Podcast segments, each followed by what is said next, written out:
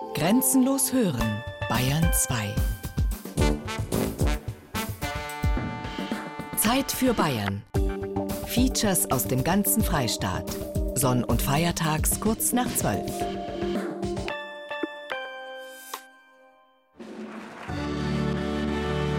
Jetzt hat sie gesagt, es muss alles anders werden bei uns in Bayern. Ich war froh, wenn es so bleibt.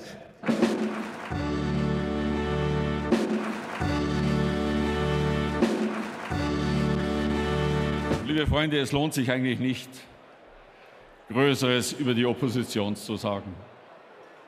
Die kann man vergessen in Bayern. Die haben kein Bayern-Gehen. Warum im Leben nicht viel Warmbild, das leigt mir jetzt erst. Ein sollte halt auch vor 20 Jahren schon zur CSU gegangen sein. Damit ist dieser Gesetzentwurf ebenfalls abgelehnt. Die Arbeit im Bayerischen Landtag war doch sehr aufreibend, weil die ganze Arbeit sehr häufig für den Papierkorb war. Gesetz haben wir, glaube ich, insgesamt, aber nicht nur ich, sondern auch die anderen von den Grünen, glaube ich, keinen einzigen Gesetzentwurf durchgebracht. Die sind also samt und sonders alle abgelehnt. Die 15 Jahre, wo ich im Landtag war, da waren wir immer in der Opposition mit wenig Aussicht, an der Macht teilzuhaben. Und in die Regierung zu wechseln, war für mich immer eigentlich Ziel. Natürlich versteht sich Opposition immer als Regierung im Wartestand. In Bayern haben wir die letzten 40, 50 Jahre das Problem gehabt als SPD, dass wir aus dem Wartestand nie rausgekommen sind. Fast sechs Jahrzehnte geht das schon so. Die CSU sitzt an den Schalthebeln und Lenkrädern der Macht. Andere Parteien dürfen in Bayern höchstens einmal die Bremsen betätigen, allerhöchstens. Wie geht es der Daueropposition? Ist sie frustriert von der Aussichtslosigkeit ihrer Bemühungen? Hat sie sich gut eingerichtet im gemütlichen, wenn auch kleinen Biotop? Danach fragen Michael Schneider und Erich Wartusch in ihrem Feature Die ewigen Verlierer. Lust und Frust der Opposition in Bayern. Das Projekt Regierungswechsel ist leider um vier Jahre verschoben. An eine Zeit vor der CSU-Herrschaft kann sich kaum ein Abgeordneter des Landtags erinnern. Es ist einfach zu lang her. Seit 1957 regiert die CSU. Mit zwei kurzen Ausnahmen sogar immer allein. Die Opposition sitzt seit über einem halben Jahrhundert eine Zeitstrafe ab, ohne wirklich zu wissen, warum, ohne Aussicht, wieder aufs Spielfeld gelassen zu werden. Opposition in Bayern sein heißt Demut zu lernen, heißt Einsicht in das Unvermeidliche zu gewinnen, heißt einen Leidensweg zu gehen.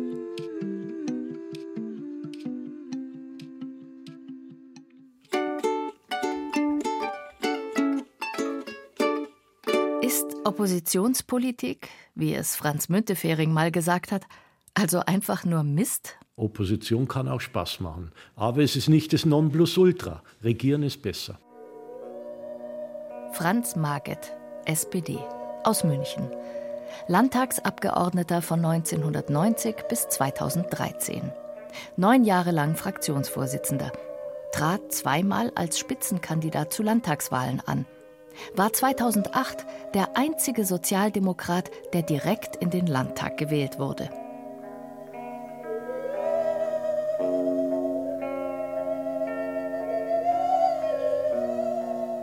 bestreitet jetzt Triathlons. Weiß auch als Fan des TSV 1860 München, was Leiden heißt. Politik kann sowieso Spaß machen. Es ist einer der interessantesten und besten Berufe, den man haben kann. Man trifft immer spannende Leute, hat immer verschiedene Themen und interessante Gesprächspartner. Das gilt auch in der Opposition. Klingt so einer, der verbittert das Handtuch geworfen hat? Franz Market. Nach jeder Landtagswahl, jeder Europawahl, jeder Bundestagswahl musste er Niederlagen seiner bayerischen SPD erklären. Während andere jubelten oder auch mal zu früh Champagnergläser öffneten, blieb den Sozialdemokraten meist nur übrig, die Niederlage einzugestehen. Gab es für den Politiker Marget eigentlich auch mal Grund, sich zu freuen? Immer die Momente, wo ich am Wahlabend wenigstens meinen eigenen Wahlkreis gewonnen habe. Und ich war auch äh, sehr gerne im Kreis der Münchner SPD. Ich war ja viele Jahre Parteivorsitzender und konnte hier auch die Stadtpolitik mitgestalten oder im Präsidium der Bayern SPD. Ich glaube, ich wäre unbefriedigt gewesen, wenn ich nur Oppositionspolitiker im Bayerischen Landtag gewesen wäre. Abonniert auf die Regierung waren in Bayern schon immer die Konservativen. Einer aus ihrer Ahnengalerie ist der von Ludwig Thoma geschaffene Josef Filzer. Ich habe als Mann des Volkes nicht gewusst, dass ich zur Regierung berufen bin, sondern Inser Hochwirninger Herr Pfarrer hat es entdeckt. Seit 1899 gehöre ich zum Parlament und ist es mein Bemühen, gerecht zu regieren. Ich bin bei dem Zentrum und muss bemerken, dass ich meinen Parteischwur immer drei gehalten habe. Opposition zu sein, bringt dagegen Verdruss. Aber auch spannende Stunden. Franz Marget mochte die Herausforderung, wenn er erst spät am Abend vor einer wichtigen Debatte den Redetext des Ministerpräsidenten bekam. Dann wurde gelesen, gedacht, geschrieben. Und am nächsten Vormittag gekämpft am Rednerpult. Meine Leute wollen ja schließlich auch was zu klatschen haben, sagt er. Also erstens glaube ich, ist die eigene Sicherheit, dass man vernünftige Gedanken hat und dass man an den Weg, den man politisch vorschlägt, auch selber glaubt. Das ist das Entscheidende. Wenn Sie voller Selbstzweifel sind über das, was Ihre politische Linie, Ihre politischen Ideen sind, dann kannst du aus so einem Loch nicht rauskommen, weil dann werden die Zweifel ja durch schlechte Wahlergebnis nur bestärkt. Also in der Wahlnacht 2008 standen der Herr Beckstein und ich uns gegenüber und in dieser Nacht hatte ich das Gefühl, dem Günter Beckstein geht es in dem Moment sogar noch schlechter als mir. Das Ergebnis ist natürlich völlig anders, als wir uns das erwartet haben. Ich rede gar nicht von erhofft hatten. Der war richtig fertig. Es hat keine einzige Umfrage gegeben, die uns ein derartiges schlimmes Ergebnis vorhergesagt hat. Ich war natürlich auch maßlos enttäuscht. Ist das Masochismus, trotzdem immer weiterzumachen? Hat ein Sportler, ein Dauerläufer wie Marget, einfach nur einen besonders langen Atem? Oder hatte er die perfekte Schmerztherapie? Es muss immer Leute geben, die dir dabei helfen, die dich unterstützen, die dir wieder Mut machen, die sagen, du hast es gut gemacht, du bist nicht schuld an dem Wahlergebnis. Da hätte es ja auch sein können, dass ich am nächsten Tag schon aus dem Amt geflogen wäre. Es war aber beide Male nicht der Fall, weil alle gesagt haben, an dir lag es nicht, ohne dich wäre es noch viel schlechter gewesen. Und das mag jetzt geschmeichelt gewesen sein, aber geholfen hat es mir schon.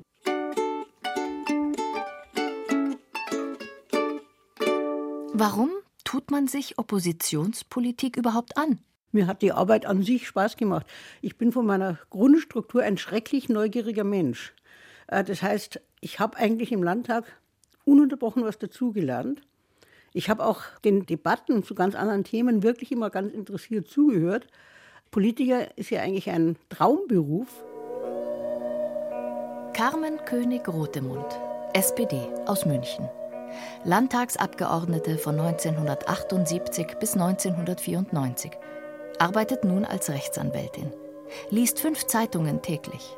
Immer noch beratend im Landesvorstand hat an Strategiepapieren zur Zukunft ihrer Partei mitgewirkt, saß in zahlreichen Untersuchungsausschüssen im Landtag, wurde in der Presse als Amigo-Jägerin bezeichnet. Meine Damen und Herren, Freunde zu haben, ist das eine Schande bei uns in der CSU. Und deshalb Saludos, amigos. Euren parlamentarischen Untersuchungsausschuss da gibt, gar nie was. Raus, da wär bloß eine Zeit lang im Trick glied, dann ist der Krampf wieder aus. Es ist immer wieder die dauernde Aufgabe, vorzuführen, dass irgendwo der Wurm drin ist und dadurch natürlich auch zu verhindern, dass weitere Würmer entstehen. Daher macht Untersuchungsausschussarbeit auch Spaß. Ist zwar viel Arbeit, muss man sich ganz schön reinknien. Also ich hatte ja mal einmal verrückterweise zur gleichen Zeit drei Stück. Das war schon anstrengend. Ich glaube, da habe ich drei, vier Monate am Tag vier Stunden geschlafen. Ich gehöre zwar zu den Menschen, die eigentlich in der Früh um sechs aufstehen und nachts um eins ins Bett gehen, aber das sind halt fünf Stunden. Und wenn es dann weniger wird, das wird dann grenzwertig. Und trotzdem, Opposition ist keine Lebensperspektive, sagt Carmen König-Rotemund. Darum kehrte sie in ihren ursprünglichen Beruf als Anwältin zurück. Angetreten war sie in der Politik als junge Idealistin, um dann festzustellen, dass die Ziele nicht so leicht zu erreichen sind. Ich bin in die Politik gegangen, mit 16 Jahren bin ich in die SPD eingetreten, mit einer Vision, die habe ich übrigens heute noch. Ich wollte was verändern. Ich wollte was in dieser Gesellschaft verändern. Ich fand die Gesellschaft sozial ungerecht. Ich fand es ungerecht, wie ich aufgewachsen bin, nämlich privilegiert. Ich komme aus einem wohlhabenden Elternhaus und wollte das für andere Menschen verbessern. Das kann man halt in der Opposition eigentlich nicht. Und irgendwann sagt man sich dann, das war es dann eigentlich doch nicht. Ich wollte dann noch mal irgendetwas tun, wo ich eigentlich das Gefühl hatte, dass ich auch tatsächlich was umsetze und tatsächlich was erreiche und nicht nur immer aufdecke, dass andere Menschen Fehler machen. Was sich der Oppositionelle erarbeiten muss, kriegt der Regierende geschenkt. Aufmerksamkeit. Lieber Spezi, der parlamentarische Beruf ist aufräubend und man bringt ein großes Opfer für den Wahlkreis. Aber in Gottes Namen, ich bring es und denk, vielleicht ist es doch schöner als daheim, wo einem die Alte aufpasst. Ist es der Unterhaltungswert der Politik, der Johanna Werner Muckendorfer seit 25 Jahren in der Opposition hält? Eher nicht. Opposition verlangt Überzeugung. Das ist schon wirklich was, was mich also über die Jahre schon fertig macht. Das muss ich schon sagen. Ich, ich bin jetzt wirklich ein Stehauf-Frauerl, also es ist nicht, haut mich nicht leicht um. Ich habe auch sehr viele Schicksalsschläge miterlebt die letzten Jahre und äh, halt schon wegen was aus. Aber dieses ewige Opposition, ich sage halt immer, ich möchte halt schon gerne mal beweisen, dass wir es können. Ich sage aber zu den Leuten, wenn es um Wahlen oder sowas geht, ich, lasst es uns halt einmal ausprobieren dann könnt ihr uns auch wieder zum Teufel hauen, wenn es nicht passt. Johanna Werner Muggendorfer, SPD, aus dem niederbayerischen Neustadt an der Donau. Landtagsabgeordnete seit 1991. Noch länger ist sie Stadt- und Kreisrätin. Hat vor dem Einzug in den Landtag einen Kindergarten geleitet. Gehörte 2008 vor der Wahl zu Franz Magets Kompetenzteam im Bereich Familie. Hat als Vorsitzende des Obst- und Gartenbauvereins Neustadt immer frische Äpfel daheim. Und kann einen Satz nicht mehr hören. Du weißt schon recht, aber du bist in der falschen Partei. Also das ist schon auch schwer zum Aushalten.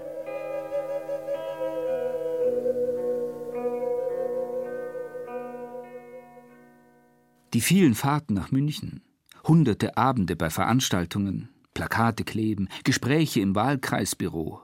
Ein solches Leben kann zehren, vor allem gesundheitlich. Wie steckt sie diese Belastung weg? Was mir hauptsächlich trägt, muss ich wirklich sagen, oder mich motiviert immer wieder, das ist diese tägliche Arbeit mit den Leuten. Ich bin ja jetzt im Petitionsausschuss, das ist mein Ausschuss, viert Leute da sein. Also da geht es jetzt nicht um ein Parteiprogramm, das man da langfristig irgendwo im Auge hat und verfolgt, sondern da geht es um die Anliegen von ganz normalen Leuten.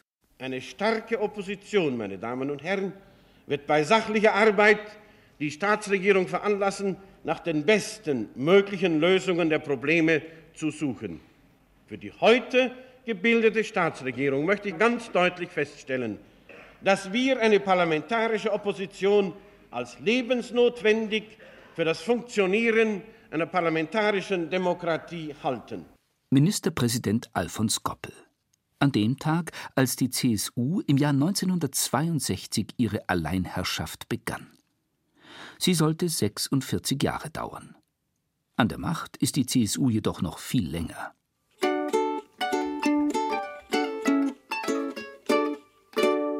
Egal ob links, Liberal, konservativ oder rechts? Welche Funktion erfüllt die Opposition im besten Falle? Die Aufgabe der Opposition ist es, neue Ideen auch zu liefern, die teilweise eine Regierung, weil sie in einem Korsett drinnen steckt, Haushalt etc., gar nicht liefern kann. Und die ganz wesentliche Aufgabe, und ich glaube, die schriftlichen Anfragen, die gemacht haben, die geht in die Tausende, ist die Kontrolle der Regierung letztendlich. Die CSU wird sich nicht selbst kontrollieren oder ganz selten einmal. Das ist die Aufgabe der Opposition und da habe ich also immer großes Augenmerk drauf gerichtet. Christian Magerl, Bündnis 90 Die Grünen aus dem oberbayerischen Freising. Landtagsabgeordneter seit 1986 mit fünf Jahren Pause. Bekannt vor allem als Flughafengegner.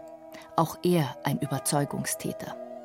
Bissig, aber im übertragenen Sinn. Sein damals dreijähriger Sohn biss einem CSU-Kollegen auf einer Zugfahrt herzhaft in den Oberschenkel. Umwelt- und forstpolitischer Sprecher seiner Fraktion. Kreisvorsitzender des Bund Naturschutz macht selbst vogelkundliche Führungen. Gesetz haben wir, äh, glaube ich, insgesamt, aber nicht nur ich, sondern auch die anderen von den Grünen, glaube ich, keinen einzigen Gesetzentwurf durchgebracht. Die sind also samt und sonders alle abgelehnt. Aber es ist natürlich schon so, mit den Anträgen bringt man Ideen ins Parlament ein. Diese Ideen werden halt schon äh, im Laufe der Jahre dann, wenn man es immer wieder auch wiederholt, äh, Prinzip der Wiederholung kennt man aus dem Unterricht her auch. Äh, sie sickern dann langsam auch bei den CSU-Lern ein bisschen ein und äh, dann kommt es doch also langsam irgendwann einmal zu Änderungen. Aber es steht halt leider dann nicht Grüne drauf, sondern in der Regel CSU oder Staatsregierung. Das klingt ein bisschen so, als ob die Opposition im Hintergrund die Regie führt. Die CSU schreibt, die anderen liefern Papier und Tinte. Eine Wunschvorstellung oder politische Realität? Die CSU sagt, was die anderen Parteien abliefern, das sind doch meistens eh nur Schaufensteranträge. Bei den Ideengebern aus der Opposition jedenfalls ruft es gemischte Gefühle hervor, wenn alte Vorschläge im neuen Gewand daherkommen. Kaum wartet fünf Jahre, sage ich, wenn dann machen die das auch, was wir wollten. Ja. Also, aber du musst halt wirklich äh, viel Geduld mitbringen und um fünf Jahre warten und dann verkaufst unsere Idee, also die Mehrheits- Fraktion verkauft dann unsere Idee als die ihre. Und dann musst du auch noch mitstimmen, weil du wolltest das ja. Obwohl ich mich freue, dass der Inhalt durchgesetzt hat, ärgere ich mich darüber, dass ich dauernd beklaut werde. Ich habe dann das Gefühl, man klaut mir eine Idee. Ja. In der Regierungspartei nimmt man das vielleicht gar nicht so wahr. Lieber Spezi, gleich den ersten Tag haben sie mir drei dicke Heften gegeben und haben gesagt, es sind Regierungsvorlagen und Referate zum Studieren. Aber ich hab mir was denkt. Ob ich vielleicht die drei Heften studiere, wo ein jedes dicker ist wie der Sulzbacher Kalender und ich vielleicht Kopfweh krieg von lauter Studieren. Und ich bin zum Schweinmetzger gegangen oder Charkutier, wie man's heißt, und hab die drei Heften für zwei Knackwürste verkauft. Vorschläge, mit denen die Opposition jahrelang gegen Mauern lief. Vorschläge, die später von der Regierungspartei vertreten wurden. Die Abschaffung von Studiengebühren, das kostenlose letzte Kindergartenjahr oder Ganztagsschulen zum Beispiel. Letztere für die CSU viele Jahre lang ein Fremdwort, und plötzlich steht's dann doch auf der Agenda. Ja, so Copy und Paste haben wir da schon auch gehabt. Ich kann mich an einen Antrag erinnern, der wortgleich dann eingebracht wurde. Da habe ich also dem Kollegen von der CSU im Ausschuss gesagt, also ein bisschen äh, genannter wäre dann vielleicht umgegangen, dass er ein bisschen was geändert hat. Dann hat er gesagt, was, den haben wir so von Ihnen abgeschrieben. Ja, dann bitte ich um Entschuldigung. Na, da wir so, als da wir bei dem wieder zustimmen. Theresa Schopper, Bündnis 90 Die Grünen aus München. Landtagsabgeordnete von 1994 bis 2013 mit fünfjähriger Unterbrechung. Vor allem in der Sozial- und Gesundheitspolitik engagiert. Zehn Jahre lang Landesvorsitzende ihrer Partei, gebürtige Allgäuerin. Studierte unter anderem Kriminologie. Ist heute Leiterin des Grundsatzreferats in der Staatskanzlei von Baden-Württemberg. Muss daher pendeln. Für mich waren die Oppositionsbänke hier in Bayern natürlich lang gewohnte Kost. Die 15 Jahre, wo ich im Landtag war, oder 14 Jahre genauer gesagt, da waren wir immer in der Opposition mit wenig Aussicht an der Macht teilzuhaben. Und in die Regierung zu wechseln, war für mich immer eigentlich Ziel. Weil ich war immer eine Oppositionspolitikerin, die auch geschaut hat, wie kann man machbare, umsetzbare Konzepte präsentieren und das ist natürlich schön, wenn man jetzt sowas dann auch tatsächlich umsetzen kann und nicht nur in der Schublade hat unter dem Motto, was wäre wenn.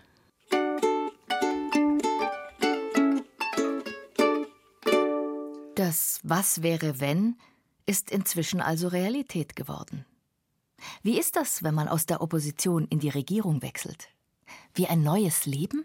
Theresa Schopper ist die rechte Hand des ersten grünen Ministerpräsidenten in Deutschland, Winfried Kretschmann. Von der harten Oppositionsbank auf den weichen Regierungssessel. Ein Rollenwechsel mit gemischten Gefühlen. Regieren ist brutal anstrengend. Das muss man einfach sagen, weil natürlich Abstimmungsprozesse, gerade auch nochmal mit Koalitionspartner, es muss alles akkurat sein, es muss x-mal geprüft sein, es, es muss geklärt sein, wie es finanziert wird. Es muss sozusagen auch nochmal vom letzten her gedacht werden, was passiert, wenn, wie sind die Reaktionen, wenn man die Stellschrauben, die Weiche links oder rechts nimmt. Das sind Punkte, die natürlich in der Opposition wegfallen. Auch wenn ein grüner Ministerpräsident früher als utopisch galt, Theresa Schopper hat damals offenbar Regieren trainiert. Eine Art Trockentraining. So tun als ob. So tun, als wäre die Opposition schon auf dem Sprung das ist mir immer auch wichtig gewesen, jetzt nicht nur im Grunde eine Utopie zu formulieren, sondern was wäre, wenn meine Politik ernsthaft umgesetzt werden müsste. Wir haben das dann zum Teil so weit getrieben, dass wir bei der Finanzierung des Kindergartens als das dann irgendwie eine neue äh, Kindergartenfinanzierung hier auf den Plan gerufen haben, haben wir ein Alternativmodell gemacht, was relativ aufwendig dann auch zu berechnen war.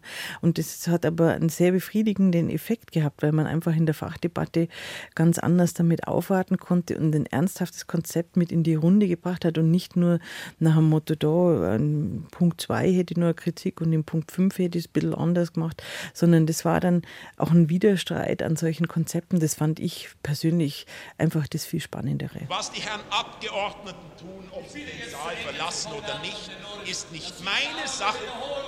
Es sind keineswegs Wiederholungen. Keineswegs. Höre ich ständig in meine Ohren, bitte jetzt zum Schluss zu kommen.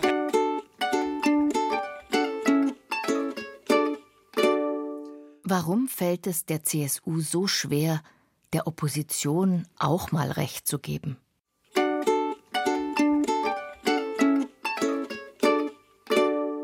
Ist das Maximilianeum doch nur ein großer Stammtisch?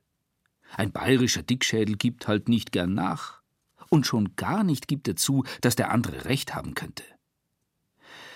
Franz Marget hat das als Oppositionsführer jahrelang mitgemacht. Im Plenum weiß man ja, dass da sowieso nichts entschieden wird. Aber in den Ausschüssen hofft man immer, durch eigene Argumente die Gegenseite noch bewegen und überzeugen zu können. Und wenn man das quasi Tag für Tag merkt, dass sich die auch durch die besten Argumente kaum überzeugen lassen. Oder die hören sagen, ja, da haben sie nicht ganz unrecht, aber wir machen es jetzt eben doch so, wie wir es besprochen hatten. Das ist frustrierend. Dass eine Opposition einen Antrag einbringt und der wird dann deswegen abgelehnt, weil er von der falschen Seite kommt, das hat mir auch immer wehgetan. Das war oft zu wenig, dass man sich dann vielleicht um eine gemeinsame Sache bemüht hat. Ja, da war Schwarz-Weiß-Denken da und wenn der eine das reingebracht hat, dann wird es von der anderen Seite abgelehnt, ist aber umgekehrt auch. Ja.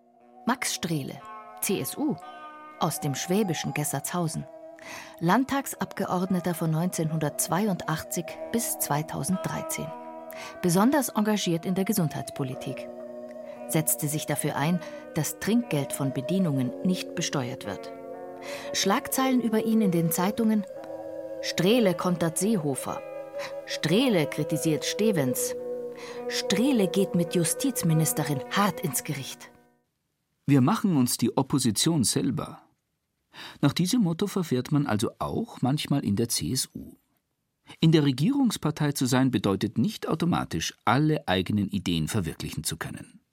Natürlich gab es das öfters, dass ich eine Initiative eingebracht habe, einen Antrag gestellt habe und der läuft dann in der Maschinerie der Fraktion zunächst einmal in die Abklärung, auch in die Häuser, in die Ministerien. Und da kommen dann Stellungnahmen und dann heißt es schon, der Antrag soll nicht eingebracht werden.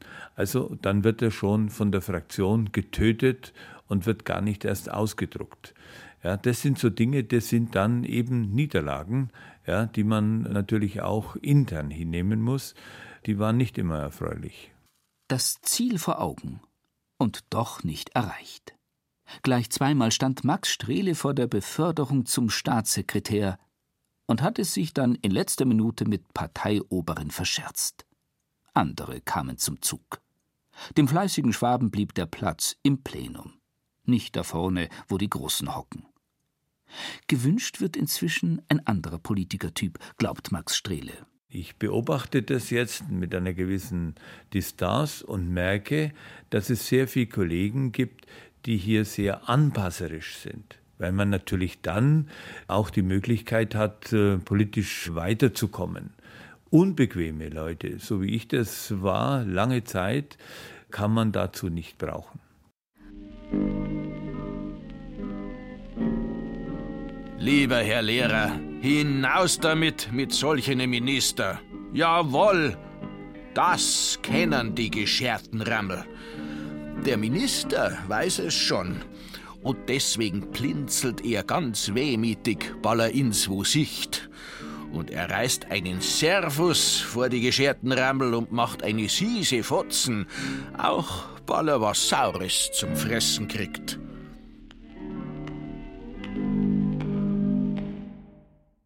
Nur die CSU kann es sich offenbar leisten, mit ihren eigenen Leuten so umzugehen. Aber klar, in Zeiten einer Zweidrittelmehrheit, wie nach der Landtagswahl 2003, war ein unbequemer Abgeordneter halt nur einer in einer Truppe von 124. Protest aus den eigenen Reihen wird da leicht überhört.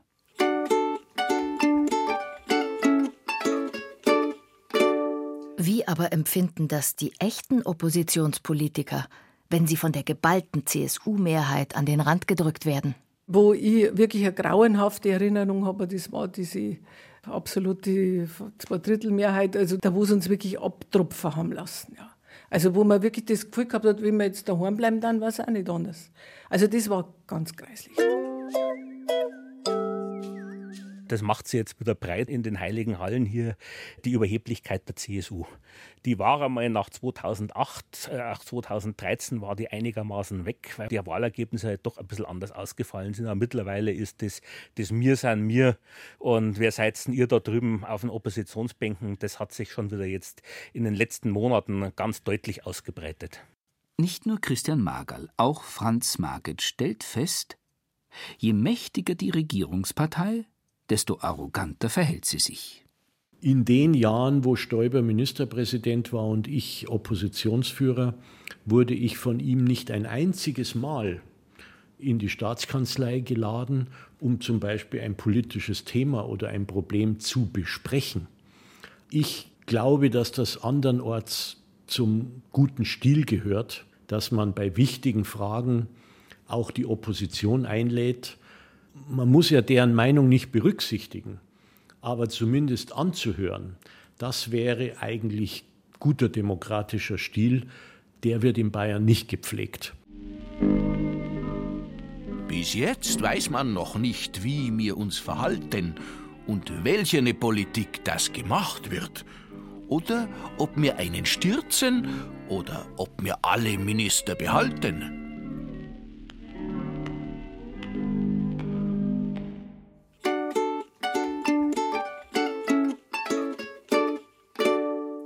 Aber kann die Opposition nicht von den Skandalen der CSU profitieren? Den Sturz von Edmund Stoiber hatte die CSU ganz alleine herbeigeführt. Ansonsten geht die Opposition gern auf Trophäenjagd. Den Rücktritt eines Ministers zu fordern, das gehört fast zum Tagesgeschäft. Die Freien Wähler fordern den Rücktritt Merks, die inzwischen Europa. Die Opposition fordert seit Wochen Hadertauers Rücktritt. Als Hauptverantwortlichen sieht die Opposition Staatskanzleichef Siegfried Schneider. Die Fraktionsvorsitzende der Grünen forderte den Rücktritt oder die Entlassung von Schulministerin Monika Hohlmeier.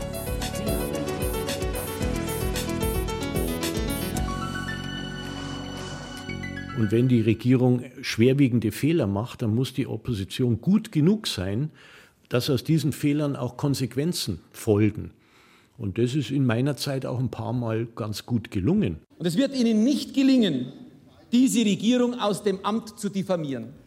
Ein Machtwechsel ist im politischen System Bayerns nicht vorgesehen. Krisen, Affären und Katastrophen haben an der CSU-Vorherrschaft nicht einmal einen Kratzer hinterlassen. Im Gegenteil. Milliardenverluste der Landesbank, Verwandtenaffäre, Zwick-Affäre und Amigo-Affäre. In der Regel verfahren die Wähler nach dem Motto Augen zu, CSU. Sich eine politische Krise auszumalen, die groß genug wäre, die CSU vom Sockel zu stoßen, dafür reicht auch die Fantasie von Carmen König-Rotemund nicht aus. Ich weiß es nicht. Ich habe mehrfach gedacht, also ich bin seit 1964 Mitglied der SPD, bin mit 16 eingetreten und habe in diesen ganzen Jahren mehrfach gedacht, beim nächsten Mal wird es besser. Die haben die erstaunlichsten Dinge angestellt, wo man dachte, das kann doch nicht sein, dass das nicht dazu führt, dass sie endlich abgewählt werden, aber sie sind nicht abgewählt worden. Aber die CSU beherrscht es ja im Gegensatz zur CDU, sich, sobald es gefährlich wird, selbst zu reinigen und ist dann ihre beste Opposition. Angela Böhm hat als Journalistin über mehrere Jahrzehnte aus dem Landtag berichtet, Skandale mit aufgedeckt und gesehen, wie das Spiel mit Affären in der CSU funktioniert. Gegen Streibel, als die Umfragen ganz schlecht wurden, wurden die Amigo-Geschichten lanciert und Streibel musste zurücktreten und Edmund Stoiber kam und die Gefahr war vorbei. Bei der Landesbank kam Horst Seehofer und hat plötzlich von einer CSU, von der alten CSU gesprochen, die sowas gemacht hat. Er verkörpere die neue CSU. Hinfallen, wieder aufstehen, einmal abschütteln und weiter geht's. So macht das die CSU seit Jahrzehnten. Kritik von der Opposition wird kaum wahrgenommen oder sofort gekontert. Aber Seehofer macht doch die Taktik bei allem. Die Opposition würde Bayern schlecht machen, so fängt er die berechtigte Kritik schon wieder auf. Oder noch schlimmer, er stellt die Opposition in eine Ecke der Rabauken, dass man sowas nicht macht und das sei unter der Gürtellinie und so würde man sich nicht benehmen. Also es ist äußerst schwierig. Liebe Freunde, es lohnt sich eigentlich nicht, Größeres über die Opposition zu sagen die kann man vergessen in Bayern. Die haben kein Bayern gehen.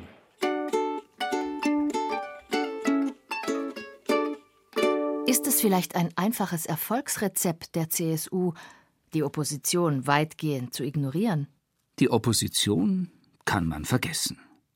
Ja, man will sie sogar vergessen.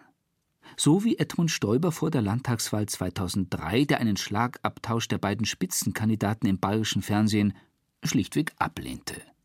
Stoiber hat 2003 gesagt, Franz Marget, der Oppositionsführer in Bayern, steht nicht auf einer Stufe mit mir. Ich, Stoiber, war Kanzlerkandidat 2002. Ich bin eine bundespolitische Größe. Und der Franz Marget ist ein kleiner Regionalpolitiker in der bayerischen Opposition. Da lasse ich mich auf ein TV-Duell nicht ein. Da kann ich ja nur verlieren. Weil ich, Franz Marget, hätte ja allein durch das Stattfinden des Duells schon gewonnen, weil die Leute mich sozusagen auf Augenhöhe wahrnehmen äh, hätten können. Und das war Stoiber klar und deswegen war er, jetzt sage ich mal, unfair genug äh, zu sagen, das habe ich nicht nötig, das äh, mache ich nicht mit. Und die Medien waren leider auch nicht bereit, das Duell einzufordern. Von diesem politischen Kämpfen macht sich keiner eine Vorstellung, der wo draußen ist. Und vielleicht glaubt, das Regieren ist so leicht oder es ist lauter Frieden und Einigkeit in der Partei. Man kennt sich oft gar nicht aus, wie man's recht macht und wie man seine Stimme abgeben muss. Ortstaft ist für Vater 2014. Wir sind die Mehrern, Mir sind die schweren. Die Bedeutung, die Wichtigkeit der Regierungspartei sieht man auch bei einem alljährlichen Pflichttermin, dem Starkbieranstich auf dem Münchner Nockerberg. Die Minister, dicht gedrängt auf den Bierbänken, daneben, verstreut, ein paar Oppositionspolitiker. Und jeder hofft, dass er auch mal drankommt. Denn nicht erwähnt zu werden, ist viel schlimmer, als der Black zu werden. Und wer nicht vorkommt, der spielt auch politisch keine Rolle im Freistaat. Was eigentlich exemplarisch zeigt, wie die Situation der SPD in Bayern auch ist. 1982 gab es am Nockerberg einen großen Skandal. Sie müssten halt nur ein bisschen bekannter werden, nicht, unsere bayerischen Sozialdemokraten. Am bekanntesten ist ja noch der, der, der, der, der Ding, der, der.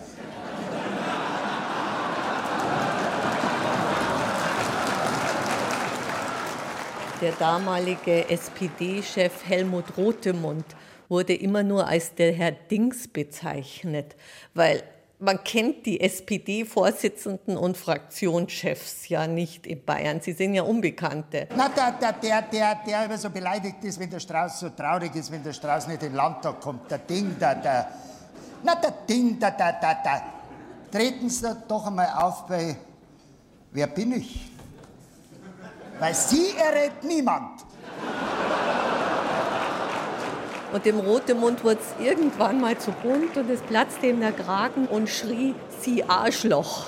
Stopp bist, bist.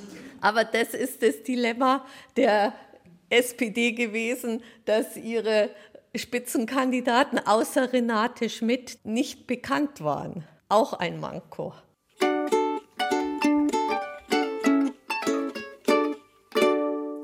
Warum ist der Abstand zwischen der CSU und den anderen Parteien so groß? Natürlich sucht ein Journalist als Interviewpartner lieber einen Minister als den stellvertretenden Ausschussvorsitzenden im Landtag von der SPD, weil er glaubt, dass er vom Minister eher Auskünfte kriegen kann über das, was real geschehen wird in den nächsten Wochen. Und deswegen gibt es durch die Medien abgebildet und verstärkt ein unglaubliches mediales Übergewicht der CSU in Bayern. Nicht nur bei den Sendeminuten sieht Franz Marget die CSU im Vorteil. Auch ansonsten kann die Partei aus dem Vollen schöpfen. Die CSU kriegt Bundesmittel, Wahlkampfkostenerstattung bei Bundestagswahlen. Das ist viel Geld. Das kriegt die Bayern-SPD nicht. In der Parteizentrale der CSU arbeiten 70 Leute, in der der SPD fünf wenn eine Landtagswahl in Mecklenburg-Vorpommern stattgefunden hat, dann sitzt bei der Runde der Generalsekretäre der Parteien der Generalsekretär der CSU mit am Tisch, obwohl der in Mecklenburg-Vorpommern natürlicherweise gar nicht kandidiert hat. Das sind nur ein paar kleine Details, die in der Summe aber eine große strategische und politische Überlegenheit der CSU ausmachen die CSU-Abgeordneten sitzen in jedem Verein, in jeder Organisation, die es gibt. Wenn irgendein Fest stattfindet, wird als erstes der CSU-Abgeordnete begrüßt und dann SPD-Abgeordneten schaut man gar nicht an. Es ist ganz schwierig, da Land zu gewinnen. Wir sind unheimlich verankert in der Bevölkerung. Wir nehmen unheimlich viele Termine wahr. Also wenn ich das anschaue, also zurückblicke, das waren halt Wochenende vom Freitag bis Sonntagabend, was 16, 18 Termine wahrgenommen hast. Da muss ich sagen, ja, die Festivitäten, und da musst du dich um die Probleme kümmern. Du, du bist Anwalt für die Bürgeranliegen. Du hast deine Sprechtage, du bist vor Ort. Und da, da hast du deine 100, 110 Stunden in der Woche. Konrad Kobler, CSU aus dem niederbayerischen Ruderting. Landtagsabgeordneter von 1982 bis 2013. Sozial- und Europapolitiker. Viele Ämter in seiner Partei. Vom Vorsitzenden der CSA, der Arbeitnehmerunion der CSU, bis zum Ansprechpartner für Bayerns Imker. Landesvorsitzender der Bayerisch-Kroatischen Gesellschaft. Großer Weinkenner. Sagt über sich, ich habe fünf Ministerpräsidenten schadlos überstanden. Berührungsängste hatte der Niederbayer aber auch nicht mit den Kollegen aus den Oppositionsparteien. Vor allem in den Ausschüssen, betont Kobler, hat die Zusammenarbeit eigentlich immer gut geklappt.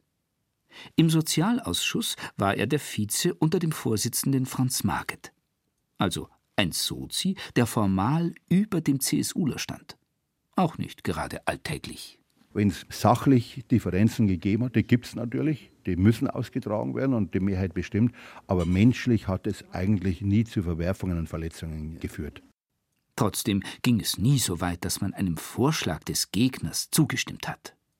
Hier galt ganz klar die Devise partout keinen Raumgewinn zugestehen. Und bevor man sich eine Blöße gibt, werden andere Taktiken angewandt. Als Vertreter der CSU war ich natürlich derjenige, der dafür zu sorgen hatte, dass die Mehrheit äh, gewahrt ist, dass man auch offen diskutieren kann, aber dann doch bei den Entscheidungen natürlich auch versuchen musste, dass die Fraktionskolleginnen und Kollegen, dass die zur Sache stehen, weil es hat schon hin und wieder gegeben, wo dann der eine oder andere aus der eigenen Fraktion zum Nachdenken kommt und sagt, ja, das ist ja auch gar nicht so schlecht, was die Opposition da will. Und äh, geht dann um äh, nicht äh, Farbe bekennen zu müssen, vor der Abstimmung noch kurz raus und lässt sich ans Telefon holen, dass er nicht da ist. Und dann verlierst du mal eine Abstimmung. Also das, auch das musste ich einmal erleben, aber kann natürlich auch wieder geheilt werden.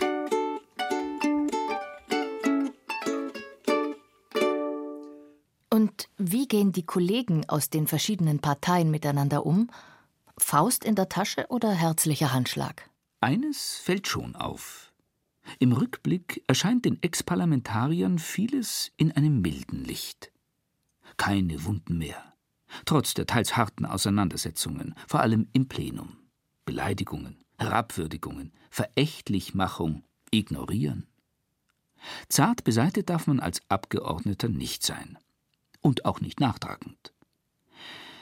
Es gibt einen Verein der ehemaligen Abgeordneten, der jedes Jahr einen Ausflug macht. Da sitzen sie dann alle wieder zusammen, egal welche Couleur, und vergessen, was da früher mal war. Obwohl da schon ganz schöne Gemeinheiten dabei waren, erzählt die langjährige Landtagsjournalistin Angela Böhm. Ich erinnere mich zum Beispiel an die Zeit von Max Streibel, dem Nachfolger von Franz Josef Strauß, als die Umfragen immer schlechter wurden und man auch Angst hatte, dass Renate Schmidt was zerreißen könnte und ihm gefährlich wurde, gab es den Aschermittwoch, wo er sie beleidigte als Mäuschen. Wenn wir schon über die Krampfen reden, dann, meine Damen und Herren, na, wissen Sie, ich bin, ich, bin sehr für, ich bin sehr für Gleichberechtigung. Aber wenn, meine Damen und Herren, man sich auf das gefährliche Gebiet der Politik begibt, dann wird man gleich behandelt. Und darum muss sich diese Sprüchamsel auch gefallen lassen, dass man sich mit ihr auseinandersetzt.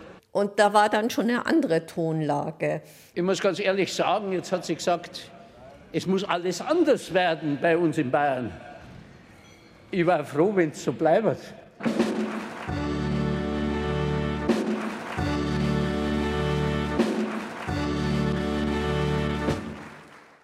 Als ich 1982 in den Landtag kam, war das für mich auch verwunderlich.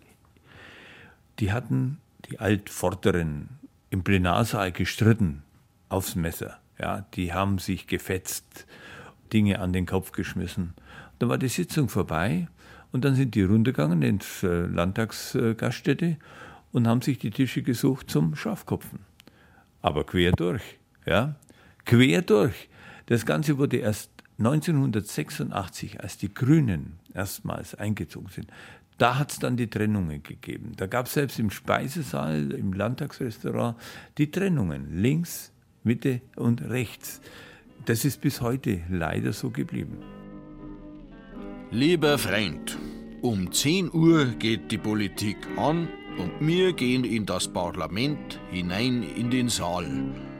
Auf der einen Seite und in der Mitte sitzen wir und machen beinahe alles voll, denn wir sind die mehreren.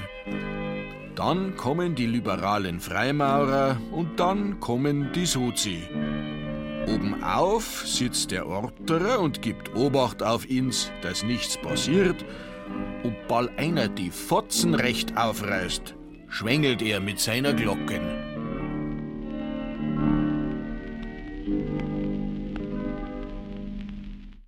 Inzwischen gehören die Grünen zum Establishment. Das sehen sie wohl selbst so.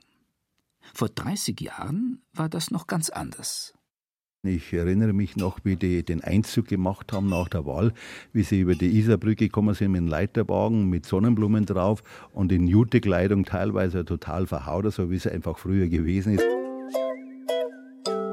Wir wollten ursprünglich in die Mitte hinein. Und es gab ein Rechtsgerangel und eine Diskussion drum. Ein Zwischenruf kann ich mich noch erinnern aus der CSU-Seite. Tut das nach links, da kehren sie hin. Oder die, die haben Gestrickter im Plenarsaal drin. Also das, das, das geht einfach nicht wie die eingezogen sind, wie sie gerade die erste Sitzung, da haben sie dann ihre Blumenstöcke ausgeteilt im Plenarsaal und haben dann äh, natürlich, die wollten da die Provokation. Und ich erinnere mich noch an meine erste Wirtschaftsausschusssitzung. Da gab es den Bäckermeister Richard Gürteler, der war mittelstandspolitischer Sprecher der CSU. Und der kam zur ersten Sitzung mit einer großen Tüte selber gebackener Brezen. Und dann ging er also Reihe um bei seinen CSU, dann hat jeden einen, dann ging er bei der SPD weiter. Am Schluss stand er dann bei mir, ah, da hast du eine. Man soll die Hand nicht beißen, die einen füttert. Der Umgang zwischen den Abgeordneten, so scheint's, hat sich normalisiert. Also ich würde jetzt nicht sagen, nur weil jemand von der CSU ist, mit dem kann ich mir schon gleich gar nicht vorstellen, dass ich da irgendwo am Abend einmal äh, sitze und einen netten Abend verbringe und dass man da miteinander ein Glas Wein trinkt. Also sagen wir mal, äh, Furcht auch jetzt nicht unbedingt mit den CSU-Kollegen. Also wobei es ja in anderen Fraktionen sogar schon parteiübergreifende Liebschaften gegeben hat, gell? aber das gehört jetzt da nicht her. Die Auseinandersetzung in den Sitzungen ist das eine, wie man im, im privaten Bereich oder nach den Sitzungen oder am Rande der Sitzungen äh, miteinander umgeht, steht auf einem anderen Blatt. Meine Devise war immer hart in der Auseinandersetzung, aber freundlich im Umgang. Susanna Tausendfreund, Bündnis 90 Die Grünen, aus dem oberbayerischen Pullach. Landtagsabgeordnete von 1998 bis 2013 mit fünf Jahren Pause. Ihr Schwerpunkt Bürgerrechte und Demokratie. Hat die Geheimdienste kontrolliert. Schon seit 2008 stellvertretende Landrätin. Vor zwei Jahren zur Bürgermeisterin von Pullach bei München gewählt. Muss sich nun, wie sie sagt, auch um überhängende Hecken kümmern.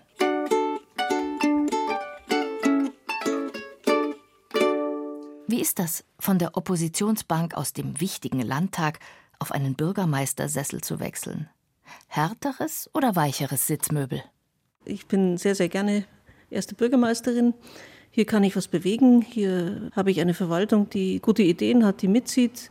Ich schaffe es auch eigentlich in der Regel, die verschiedenen Fraktionen zusammenzubringen und äh, einstimmige Beschlüsse im Gemeinderat herbeizuführen.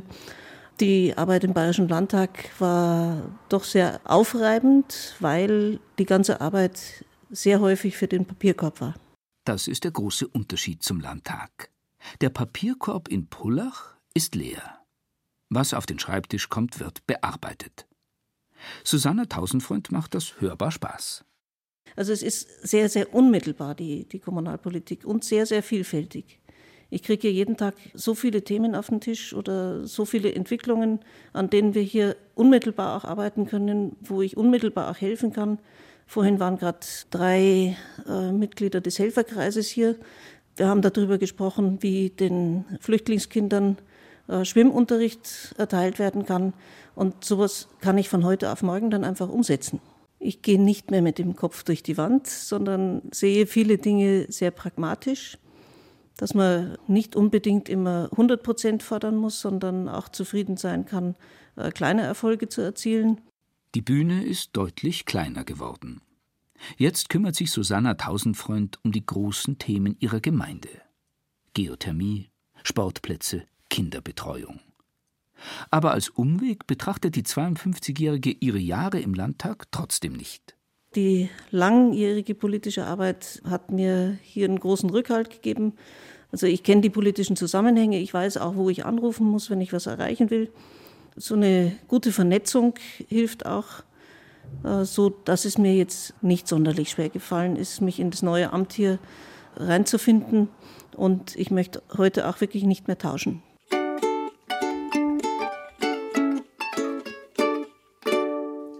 Kann die CSU in Bayern jemals vom Thron gestoßen werden? Im traditionell schwarzen Pullach führt eine Grüne die Geschäfte. Susanna Tausendfreund hat das Undenkbare geschafft. Auf lokaler Ebene. Hält sie den Wechsel auch im ganzen Land für denkbar? Da wird die Kommunalpolitik durchaus äh, eine große Rolle dabei spielen, weil die Leute sehen, wir haben jetzt 15 äh, grüne Bürgermeisterinnen und Bürgermeister und zwei grüne Landräte, dass die wirklich gute Arbeit machen und was für die Bevölkerung tun. Und äh, da werden natürlich auch Vorurteile abgebaut. Verliert der bayerische Wähler eines Tages die Angst vor den anderen Parteien? Wird die nun schon weit mehr als ein halbes Jahrhundert dauernde Herrschaft der CSU irgendwann zu Ende gehen? Auf einmal kommt eine Prozession von lauter Minister in den Sitzungssaal. Wir müssen jetzt gehen und wir sind aufgelöst. Da haben die Sozi und Liberalen bravo geschrien. Wer Oppositionspolitik macht in Bayern, muss daran glauben, dass irgendwann einmal andere Parteien in die Staatskanzlei einziehen dass auch in Bayern die Uhren anders gehen und der Tag kommt, an dem es für die CSU fünf vor zwölf ist.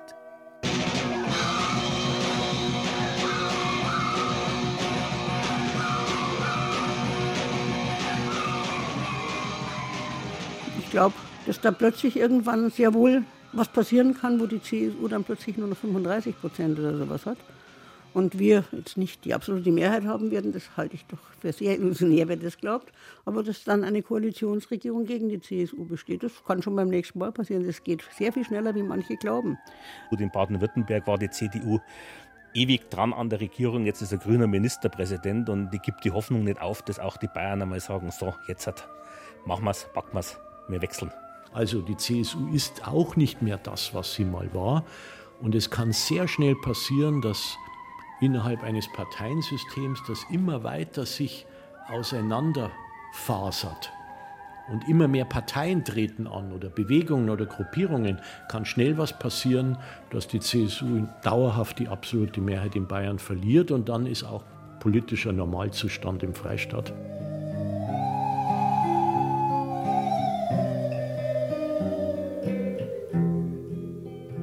Die ewigen Verlierer. Lust und Frust der Opposition in Bayern.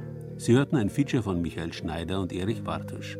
Die Sprecher waren Irina Wanka, Peter Weiß und Andreas Borcherding. Ton und Technik Andreas Lucke. Regie Josef Beilinger. Redaktion Gerald Huber.